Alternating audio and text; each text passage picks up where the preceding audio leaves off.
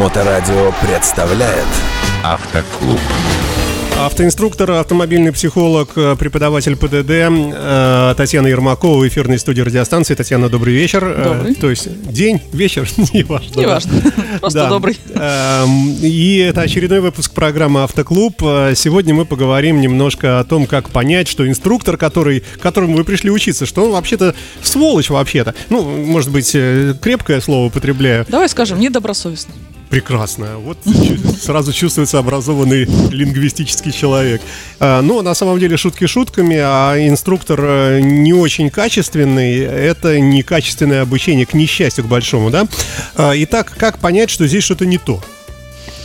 Давай скажу по своим ученикам, которые ко мне приходят, э, уже дополнительно заниматься, позанимавшись в другой школе. А, нажаловавшись уже. Они тебе Да, они мне да? рассказывают, и я просто как-то создаю образ инструктора, и кажется, что их всех один инструктор обучал, потому что всегда стабильно одинаковые вот пять признаков, скажем так. Угу. Ну, примерно пять. Угу. Некоторых, конечно, бывает исключение, что-то новенькое, угу. что меня удивляет.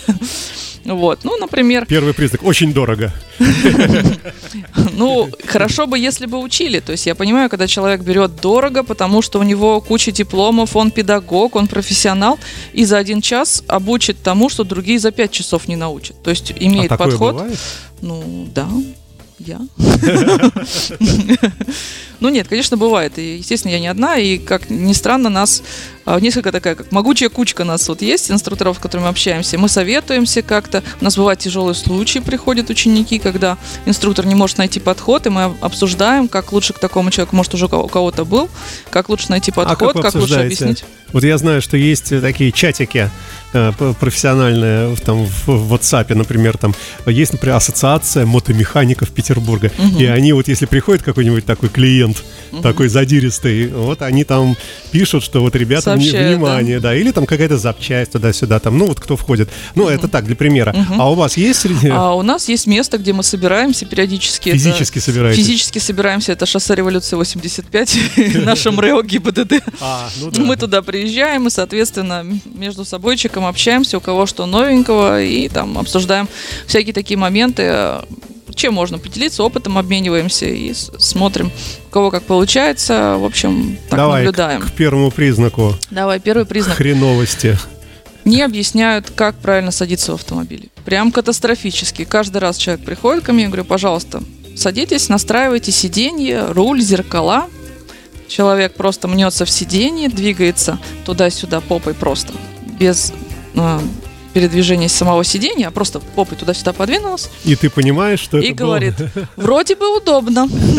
Я понимаю, что человек не знает вообще, как ничего настраивать и как нужно правильно сидеть. То есть, что нужно настроить и сиденье, и руль, потому что он по вылету тоже на себя вытягивается, складывается, выше, ниже опускается. Не на всех машинах, но на большинстве. И только после того, как ты это все сделал, ты должен настроить зеркала. Многие инструктора вообще запрещают настраивать зеркала ученику. Они Потому говорят, что он зеркала. Сам смотрит да, них, да, он в них смотрит. У а, нормального инструктора обязательно дополнительные свои зеркала должны быть, чтобы ученик умел настраивать. Сядет, сядет в свою машину, что он будет делать?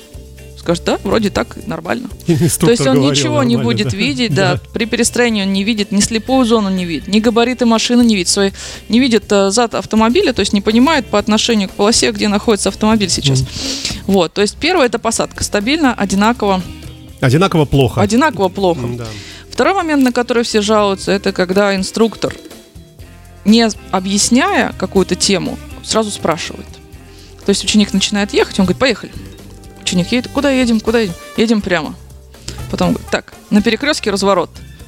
Ученик, ясно дело, ну, он знает, что разворот там-то, там-то запрещен по правилам дорожного движения, но применить это еще не умеет.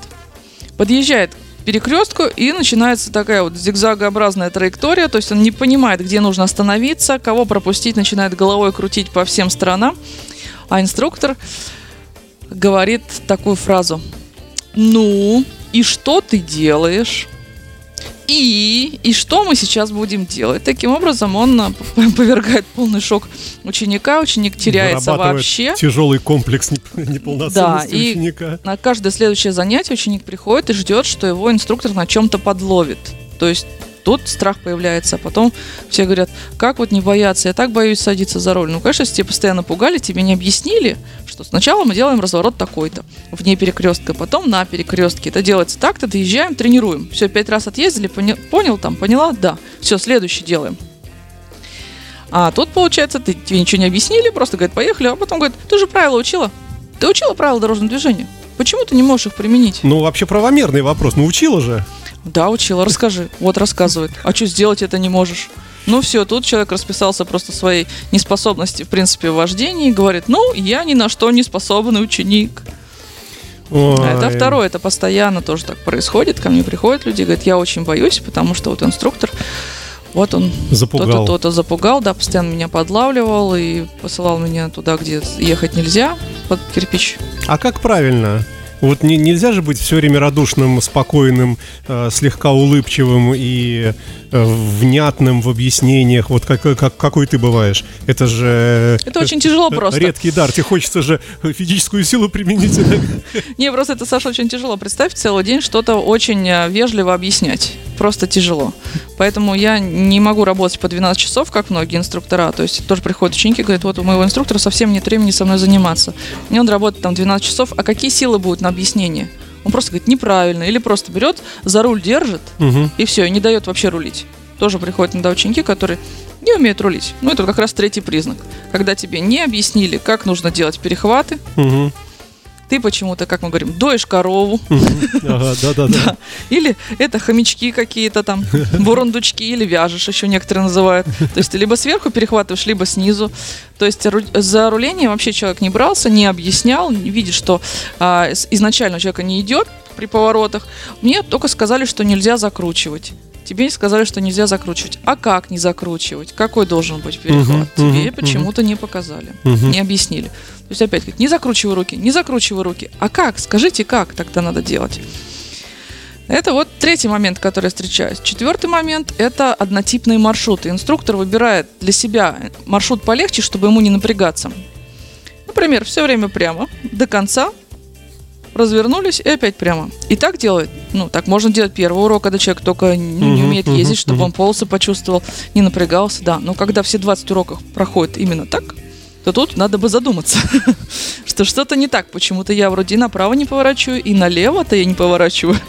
Видимо, инструктор просто расслабляется, не хочет меня этому учить. Давай еще раз. Э, значит, первый, второй, третий и четвертый перед пятым. Напомним, первый это посадка. Не объясняет посадку. Так, второй. Не объясняет руление. Так, третий. Третий. Спрашивает, не объясняя предварительно маневры. То есть только спрашивает и только обвиняет в том, что ты неправильно делаешь.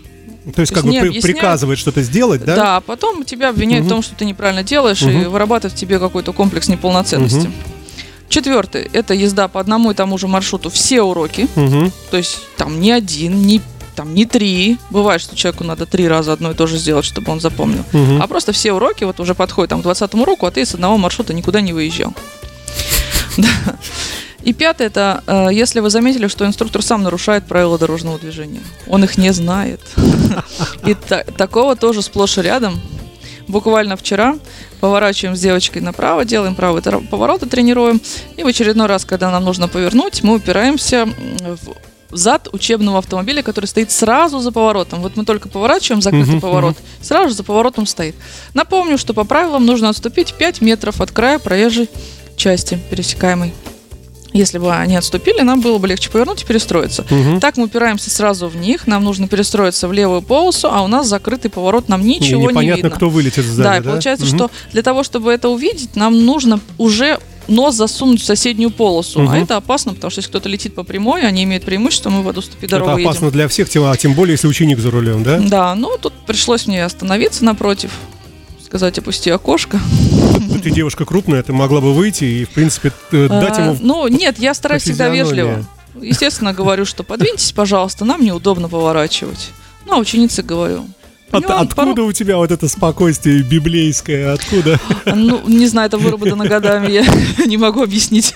Вот, и а, понимает, он понимает, что он мешает, угу. двигается вперед, и мы спокойно дальше проезжаем, перестраиваемся, все, я говорю спасибо, Сама То есть какая-то вот э, такая дурацкая, неприятная помеха на ровном месте. Вот она совершенно была, как бы, неужели нельзя было человеку, повернув, сразу сказать, э, да, ученику, что ты проедь вот еще немножко, угу. и вот сейчас вот все будет по-правильному. То есть это признак того, что он сам... Не знает правил дорожного движения. Также бывает ситуация, когда вот ко мне девочка пришла, она параллельно у меня занималась и у инструктора. То есть у него не было времени с ней заниматься, как раз она брала дополнительные уроки у меня.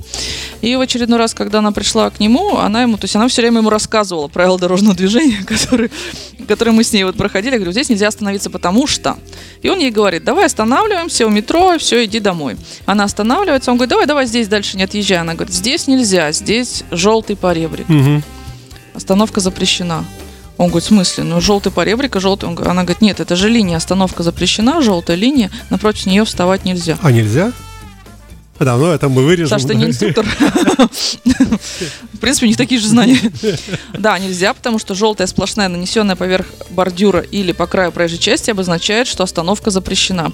Если посмотреть внимательно, что там, там люк, водосточная труба. Там, а остановка скажем. вообще запрещена или вообще на, на, на минуточку нет, можно? Нет, не стоянка, а именно остановка запрещена, потому что если водоканал захочет подъехать, ему нужно будет туда пустить шланг, откачать, что-то закачать. Угу. Именно поэтому напротив люков рисуется вот эта желтая сплошная. Так вот, встав напротив нее, тебе в том числе эвакуатор светит, потому что водоканал подъехал, а ему туда не слить. Угу но ему мешает машина. Что он угу. делает? Естественно, Вызывает он, полицию, да. да. На 10 тысяч можно попасть всего лишь вот за этот желтый поребрик один. Угу. Ну, а на экзамене в ГИБДД получить штрафные баллы, если ты напротив стал. Потому угу. что таких желтых линий очень много по бордюрам, если посмотришь. Вот. И он такой говорит, да, не знал. Она говорит, ну, как бы, а мне тут экзамен сдавать, а вы не знали. Интересненько, да. Ну и вот, в общем, она ему всякие такие интересные вещи рассказывала. И каждый раз, когда приходила ко мне, говорит, ну, сегодня опять перл.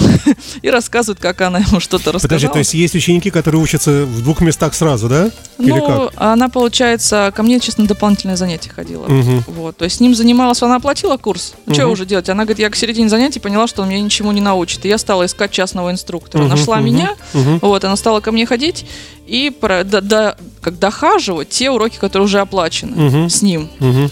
Я просто тренируюсь, говорит, на его же машине сдавать все равно буду. Угу. Так что и вот. прямо вот, вот много такого, да? да ну, постоянно. Поэтому просто ужасно. Нет, я благодарна коллегам, у меня всегда есть работа.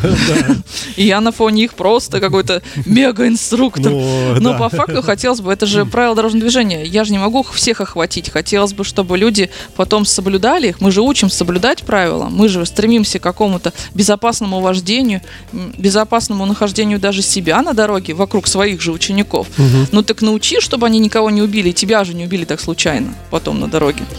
Слушай, а это лицензированная же деятельность? Э, кто-то выдает же разрешение на такую работу обучения инстру или нет? Да, да выдают, но ты же Ну, выдают, наверное, как-то э, какое-то собеседование хотя бы.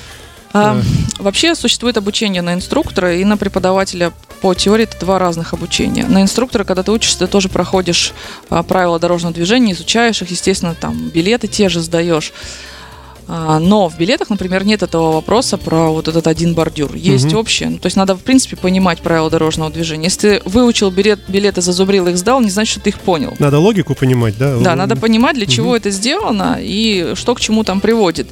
Поэтому даже сдав теорию, не факт, что человек понял, адекватно это применяет. Ну, а я тебе могу сказать, что корочку везде можно купить всегда. Пока что у нас. К сожалению, да. Поэтому где они, учились ли они, ходили ли они, я отвечать не могу. Когда были курсы, нас там было трое, а в группе было 20. Вот где были 17 остальных, я не знаю.